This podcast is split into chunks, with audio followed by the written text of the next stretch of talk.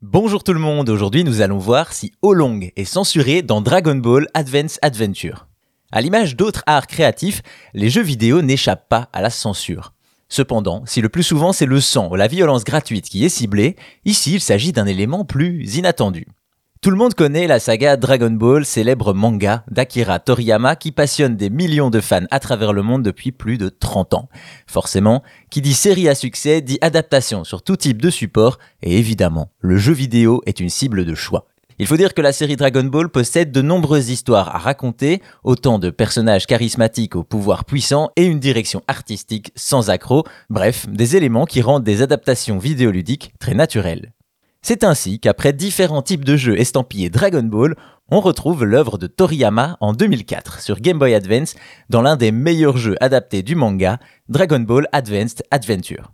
L'histoire reprend le tout premier arc du manga et non de Dragon Ball Z. On y contrôle donc Goku enfant avec son nuage magique, son bâton et ses premiers Kamehameha dans un beat'em all platformer qui nous emmène combattre l'armée du ruban rouge. Et c'est donc cet épisode qui a eu droit à une censure amusante en dehors du Japon. Si vous avez lu ou vu le manga, vous vous souvenez peut-être qu'à un moment de l'histoire, le fantasque personnage nommé Olong fait un vœu très particulier au dragon Shenron. Particulier car en échange des boules de cristal, il veut une petite culotte de fille. On reconnaît bien là l'esprit et l'humour particulier des Japonais qui ne passent finalement pas chez nous. En effet, la dite culotte a été censurée chez nous, échangeant son nœud papillon rouge contre une boule de cristal, dans le but d'atténuer le côté sous-vêtement de jeune fille, et la réplique de Long a également subi un petit changement, puisque dans nos versions occidentales, il ne demande plus une culotte de jeune fille, mais bien les sous-vêtements les plus confortables du monde.